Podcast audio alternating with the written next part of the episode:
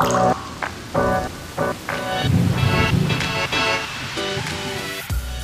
und herzlich willkommen zur 32. Folge des Regenwassermanagement Podcasts. In der Reihe Regenwasserbehandlung von A bis Z sind wir beim Buchstaben U angekommen. Mit Torin Österle spreche ich in dieser Folge deshalb über das urbane Klima, wie es sich verändert und was das für die Planung unserer Städte bedeutet. Das Positive schon einmal vorweg, es gibt viele Möglichkeiten, das urbane Klima zu verbessern und dem Klimawandel entgegenzuwirken, um vor allen Dingen große Schäden in Städten und für uns Menschen zu verhindern. Ich wünsche Ihnen viel Spaß beim Hören dieser Folge.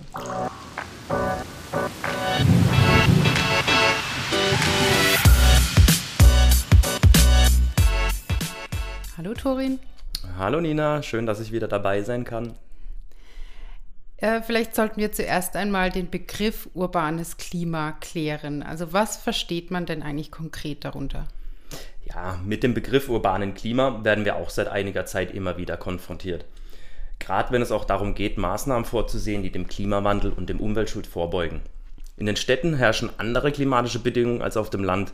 Das ist bedingt durch die dichte Bebauung, hohe Versiegelung, wenig bis fehlende Vegetation, die Emission von Luftschadstoffen und, und Abwärme und so weiter. Durch diese Faktoren kommt es zu höheren Oberflächenabflüssen, Durchschnittstemperaturen und Schadstoffkonzentrationen sowie zu einer niedrigeren Luftfeuchtigkeit und Windgeschwindigkeiten in den Städten. Und was heißt das jetzt für die Stadtplanung? Ja, das sind natürlich vielfältige Herausforderungen, die sich gerade für die Stadtplaner jetzt so stellen. Ähm, das Leben der Menschen wird auch künftig hauptsächlich in Städten stattfinden, also das ist gar keine Frage. Habe letztens erst gelesen, dass knapp 77 Prozent der deutschen Bevölkerung bereits im urbanen Bereich leben. Und der Trend sich zwar aktuell wegen den ja auch steigenden Immobilienpreisen, unklaren, unklarer Zukunft diesbezüglich so ein bisschen ausgebremst hat, aber eigentlich zeigt er immer noch nach oben. Und ich gehe mal davon aus, wenn die Immobilienpreise jetzt nicht so wären, wie sie sind, äh, wäre der Trend noch deutlicher. Dadurch verstärkt sich natürlich der gesellschaftliche Anspruch an sicherem, komfortablem, aber klimatisch optimierten Wohnraum im städtischen Bereich natürlich um einiges. Planungen unterliegen dabei stets dem Einfluss der gesellschaftlichen Wünsche, welche sich nicht immer restlos mit den Anforderungen an ein klimatisch durchdachtes Stadtbild vereinen. Hier stoßen wir teilweise auf Gegensätze, die möglichst sinnvolle Kompromisse erfordern. Auch die Geschichte der Stadtplanung, also der Bestand, spielt dabei eine Rolle. Beispielsweise war in den 50er, 60er Jahren die autogerechte Stadt ein großes planerisches Ziel. Jeder wollte ein Auto, jeder wollte in der Stadt damit mobil sein. Das heißt, die Infrastruktur musste dementsprechend auch ausgelegt sein. Heute ist ein politischer und gesellschaftlicher Wunsch, die Stadt etwas klimagerechter, etwas nachhaltiger, etwas offener zu gestalten. Hier bin ich sehr auf die Kompromisse der Zukunft gespannt. Denn wie bekomme ich das geregelt? Viele Leute sind auf ihr Auto angewiesen. Der Bedarf vor allem von an bezahlbaren Wohnraum ist groß. Wie berücksichtigt die gestiegenen individuellen Ansprüche der Bürger, ohne dass Verdruss entsteht? Bezahlbarer Wohnraum ist, ja, man kennt es, ist ein häufig genutztes politisches Schlagwort und grenzt meiner Ansicht nach in der Nutzung inzwischen fast an Populismus. Denn so einfach ist das nicht. Wohnraum geht immer mit Verdichtung einher und sollte heutzutage gar nicht mehr ohne Berücksichtigung der klimatischen Herausforderungen genannt werden. Hier wünsche ich mir mehr Aufklärungsarbeit, nicht von der Politik unbedingt, eher von der Wissenschaft. Die Natur besser zu verstehen fördert gleichzeitig auch das Verständnis sowie die Akzeptanz für bauliche Maßnahmen, die man, äh, die man eventuell früher als Verschwendung von Platz oder Ressourcen angesehen hätte. Da die Thematik noch nicht so ganz in die Routine übergegangen ist, sollten hier ebenso mehr Anreize gerade für die Bürger geschaffen werden, denn das sind immer noch die hauptsächlichen Nutzer einer Stadt. Dann erzähl doch mal, also welche Probleme entstehen konkret durch die Veränderung des urbanen Klimas? Das Thema Klimawandel und die damit verbundenen Naturgefahren stehen aktuell sehr, sehr im Fokus. Es gibt Naturgefahren wie zum Beispiel Sturm, Starkregen, Hitzeperioden und so weiter. Was daraus folgt, ist natürlich oder kann dramatische Ausmaße annehmen im Sinne von Überflutungen, Wasserknappheit und ja, wie, wie man in den Medien sieht, klassische Existenzbedrohungen von Personen, die davon unmittelbar äh, betroffen sind. Ne? Hitzeperioden haben in Städten größere Auswirkungen als auf dem Land. Das ist Fakt, das kann man relativ einfach sich denken. Durch viele Asphaltflächen und die enge Bebauung erhitzt sich die Luft immer mehr, gerade im Sommer, und wirkt drückender. Ne? Und durch die eben diese Bebauung blockieren wir auch ein wenig die Windzirkulation. Heißt, Das wirkt der Abkühlung ein wenig entgegen, weil der Wind normalerweise nachts oder tagsüber dafür einen Klimaaustausch sorgen kann und gerade wenn nachts außerhalb von der Stadt ein bisschen kühler ist, durch, ein, durch eine Windzirkulation auch die Temperatur innerhalb der Städte drücken könnte. Durch die Bebauung klappt das leider nicht so. Und zusätzlich leidet nicht nur die Luftqualität darunter, denn auch die Abgase der autogerechten Stadt, wie wir sie ja vorhin noch kennengelernt haben, die werden kaum ausgetauscht, kaum vertrieben.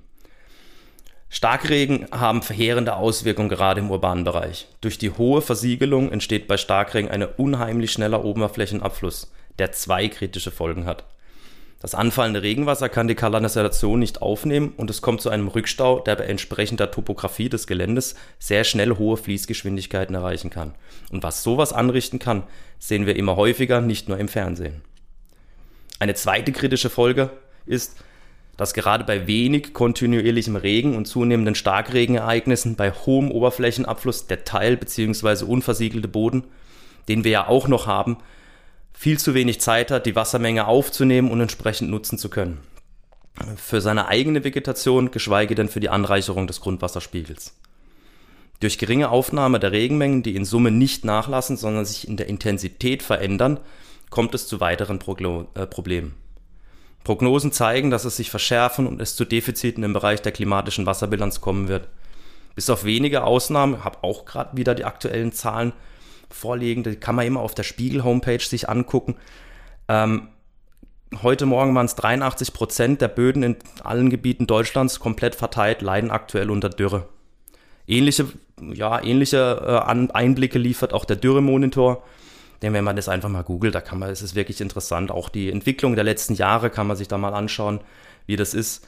Und das ist wirklich erschreckend. Und selbst ein Jahr überdurchschnittlicher Regen kann sowas, kann sowas ebenso wenig ausgleichen wie nachhaltig verhindern.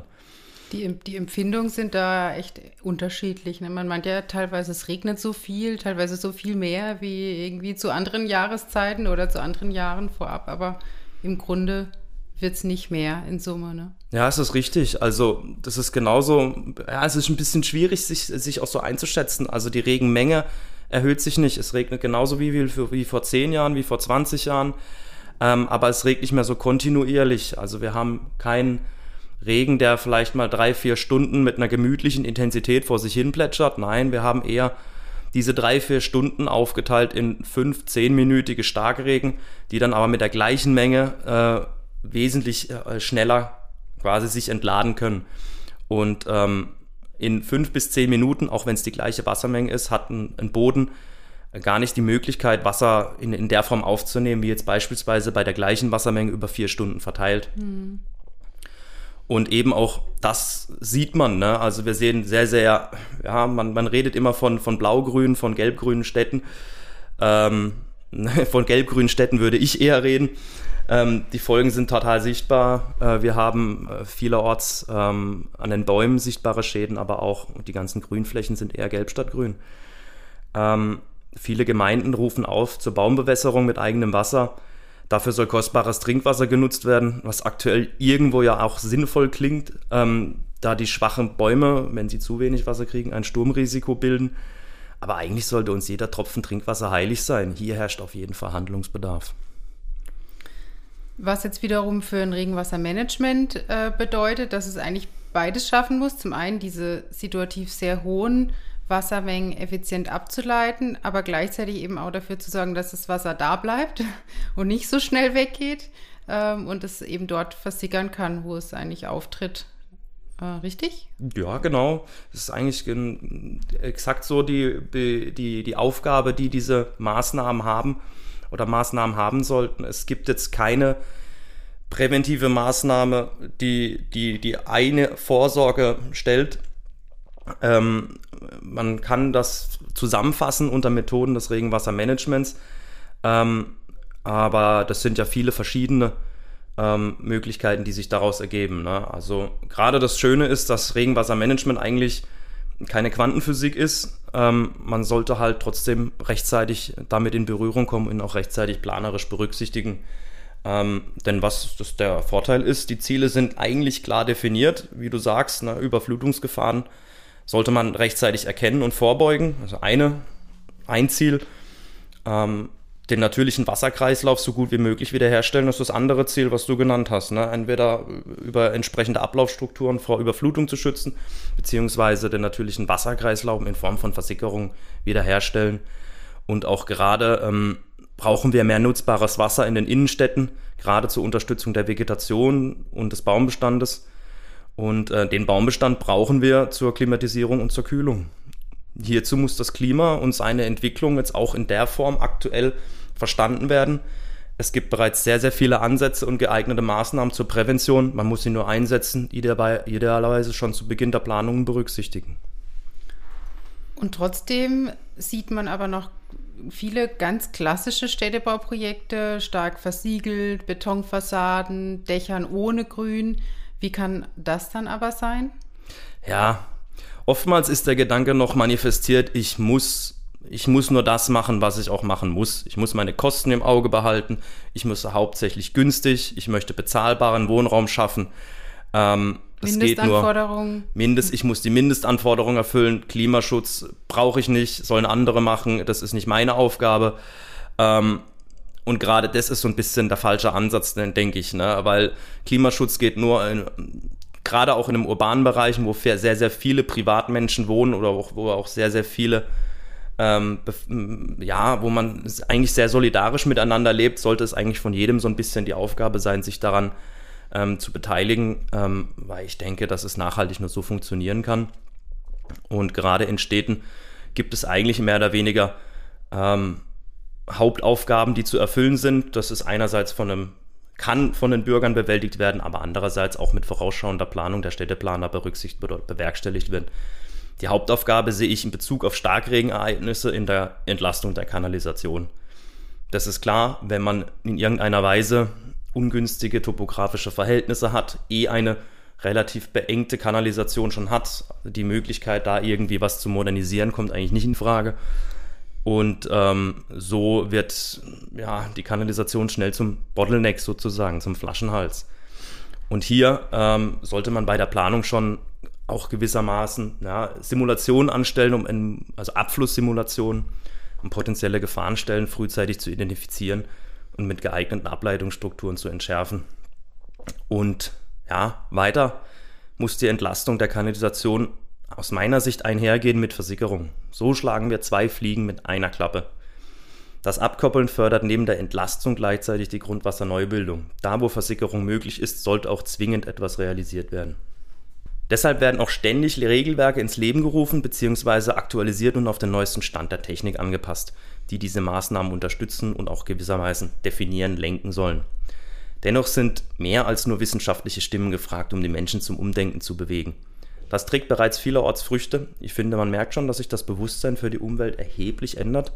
Viel im Industriebereich, die eigentlich meistens mit gutem Beispiel vorangehen. es werden viel Solardächer gebaut, man versucht sich irgendwie, auch wir bei Hauraton, wir machen auch sehr, sehr viel dafür.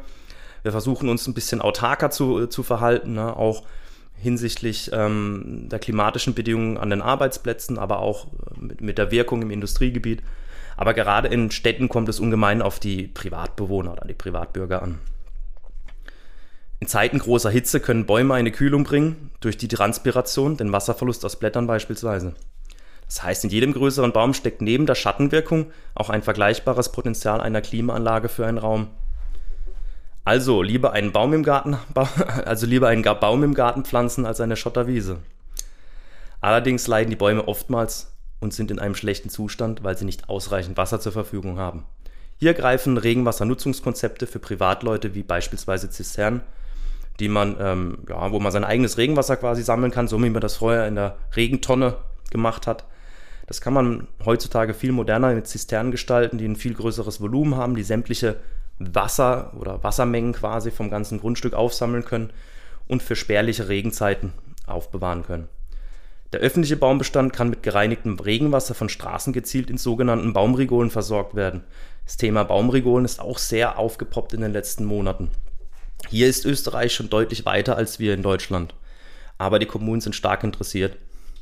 Neben den Baumrigolen hört man immer wieder Schlagwörter wie Blue Green City, Schwammstätte, dezentrale Regenwasserbehandlungsanlagen, Versickerung 2.0, Nutzung von Niederschlagswasser, Verdunstung, Kühlung, um einige zu nennen. Und über einige haben wir ja auch schon in, in den vorherigen Folgen gesprochen. Aber ähm, lass uns heute mal konkreter auf den Begriff Schwammstadt eingehen. Also was genau ist das für ein Konzept? Ah, ja, also das klassische Konzept der Schwammstadt sieht vor, das anfallende Wasser direkt dort aufzunehmen, wo es anfällt, zu speichern oder zu versickern, statt es über die Kanallässe abzuführen. Also wie man sich einen Schwamm vorstellt und den mit Wasser füllt, der behält das Wasser kurzzeitig und kann dann durch leichtes Auspressen gezielt wieder entwässert werden.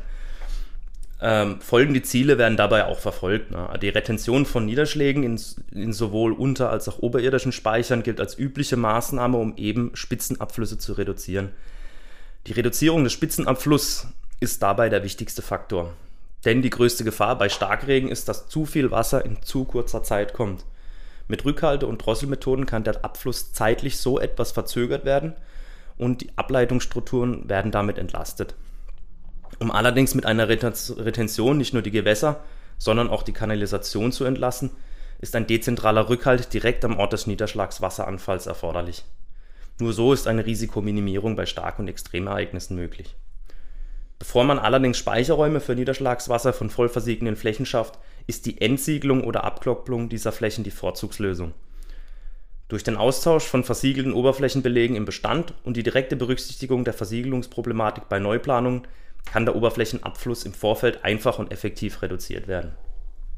Bei geeigneten Untergrundverhältnissen ist die Versickerung von Niederschlagswasser, ja, wie schon gesagt, eine einfache und zuverlässige Variante der Regenwasserbehandlung und sollte auch wirklich da gemacht werden, wo es möglich ist. Durch eine geschickte Geländegestaltung lässt sich zudem noch eine höhere Hochwasser- und Überflutungsschutz herstellen als bei einer konventionellen Entwässerung. Nur, Versickerung ist leider nicht überall so einfach umsetzbar. Es kommt immer wieder auf den Boden an, auf die Versickerungseigenschaften. Deshalb ist die Erfordernis von Regenrückhaltung ebenso ein zentrales Thema. Kann es mich nur wiederholen, da wo Versickerung möglich ist, sollte man das machen. Denn ähm, bei einer Retention ist da auch der Nachteil, dass der die Grundwasserneubildung eigentlich fast äh, überhaupt nicht davon profitiert. Und da wo Versickerung möglich ist, da ist auch Grundwasser in der Regel vorhanden und kann genutzt werden. Deswegen sollte das Ziel immer die Grundwasserneubildung sein. Der bekannteste Baustein zur Erhöhung der Verdunstungsleistung ist wohl das Gründach. Kennt man auch schon, hat man mal schon mal gehört. Hersteller bieten hierbei auch Lösungen zur gleichzeitigen Retention an. Damit das Gründach auch grün bleibt. Heißt ja nicht Gelbdach. Aber auch grüne Fassaden oder ein erhöhter Baumbestand in, in Straßenzügen tragen ihren Teil bei, um Hitzeinseln entgegenzuwirken, gleichzeitig die Verdunstung und damit verbundene Kühlung zu führen. Ansätze gibt es auch, gewisse Windkanäle bewusst zuzulassen, dass Städte auch eine Zirkulation erfahren können, also quasi auch durch den Wind abkühlen können und dass da der Luftaustausch ähm, stattfinden kann, wie es auch auf dem Land ist. Platziert man beispielsweise so eine Schneise ähm, in entsprechender Lage, beispielsweise auch in einem kleinen Wäldchen, kann die Stadt mit frischer, kühler, gereinigter Luft versorgt werden das waren jetzt einige Maßnahmen, die, die möglich sind. Welche Gesetze und Regelwerke können jetzt für diese Maßnahmen zu Rate gezogen werden? Also so viele Gesetze gibt es in der Form noch gar nicht. Es gibt eher mehr technische Richtlinien, ähm, die das Ganze so ein bisschen regeln.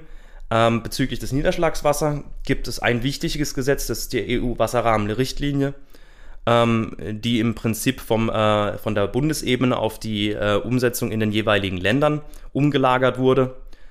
Beispielsweise äh, ist, ist da verankert, dass seit 2010 bei Neubauten die Pflicht zum, ähm, ja, zum Versickern, wenn möglich, des Niederschlagswassers auch ähm, so durchgeführt wird, sofern es denn möglich ist.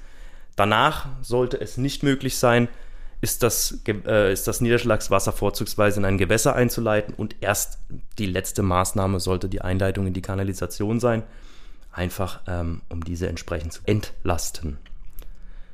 Ebenso sollte auf eine sparsame Verwendung des Wassers geachtet werden und somit ist nicht nur die Verdunstung wichtig, sondern auch die Versickerung. Denn bei einer hundertprozentigen Verdunstung ist keine Grundwasserneubildung möglich. Die wichtigsten Elemente der Wasserrahmenrichtlinie sind der Schutz aller Gewässer, Seen, Flüsse und Übergangsgewässer sowie Küstengewässer und Grundwasser. Erreichung des Ziels guter Gewässerzustand, Wiederherstellung der ökologischen Funktion der Gewässer. Das ist ein gutes Stichwort, ähm, gerade bezogen auf die Reinhaltung der Gewässer. Auch im urbanen Bereich empfehlen wir ja bei der Umsetzung von Regenwassermanagementprojekten mit Anforderungen an sauberes Niederschlagswasser, also eine dezentrale Behandlung mit dem Wirkungsprinzip der Oberflächenfiltration. Kannst du darauf nochmal eingehen? Ja, klar. Gerade wenn man die Punkte Klimawandel und Naturkatastrophen betrachtet, erkennt man, dass gehandelt werden muss und weiter in die Zukunft gedacht werden muss. Auch wird erkannt, dass Anlagen, die nur im Labor gut abschneiden, nicht mehr so einfach durchkommen. Auch der Test auf dem Feld ist inzwischen entscheidend. Vieles, vieles dazu wird in der neuen DWA immer 179 stehen. Unsere dezentralen Systeme zur Regenwasserbehandlung zum Beispiel sind schon viele Jahre im Einsatz, technisch auf dem neuesten Stand und werden zusätzlich durch Langzeitfeldversuche immer wieder auf den Prüfstand gestellt. Die Oberflächenfiltration hat sich dabei als besonders leistungsstark, havariesicher und wartungsarm hervorgehoben. Dadurch, dass der Schmutz sich an der Oberfläche absetzt, kann der Filter bei Bedarf mehrfach ge geschält werden und es muss nur der tatsächlich angefallene Schmutz entsorgt werden, während der Filterkörper als solcher erhalten bleibt. Im Sinne des Nachhaltigkeitsgedanken gibt es aktuell keine bessere Methode.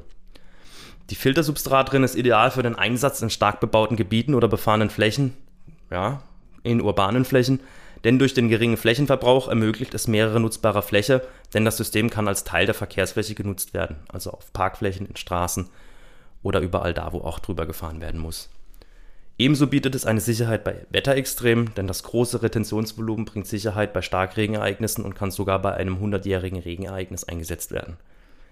Aufgrund der Filterstabilität bleibt die Reinigungsleistung erhalten und eine hohe Betriebssicherheit wird gewährleistet. In Kombination mit unseren Versickerungsregolen kann das vorgereinigte Wasser im Anschluss versickern oder auch zurückgehalten werden oder auch Stadtbäume mit gereinigtem Wasser versorgen. Dabei wird, werden die Eingriffe in die Infrastruktur minimal gehalten. Das trägt entscheidend zum Stadtgrün und zur Grundwasserneubildung bei. Was ich mir noch wünschen würde, wenn städtische Entwässerungssysteme noch besser oder noch kompatibler wären mit den Komponenten des natürlichen Wasserkreislaufs, so dass man ein, einfache Überläufe herstellen kann, beziehungsweise einfache Abkopplung.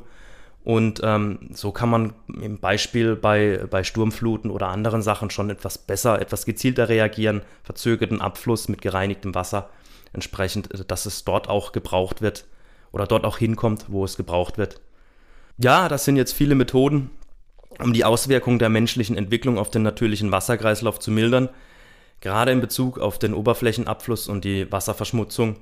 Und ich äh, denke, wir sind auf einem guten Weg. Technisch sind wir das auf jeden Fall schon und ähm, wir hoffen, dass solche Systeme bzw. solche Gedanken auch in der zukünftigen Bauwelt einen sehr, sehr hohen Stellenwert haben werden.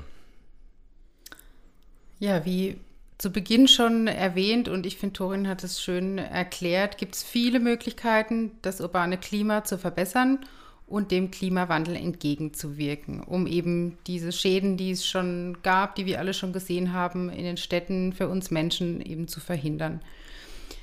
Danke, Torin, für das Gespräch und die Erklärung. Hoffentlich dient es auch etwas zur Aufklärung, wie du gesagt hast, äh, ist ein großer, wichtiger Bestandteil äh, für, für die Städteplanung, die Aufklärung der Planer, die Aufklärung der Bürger, der Bewohner.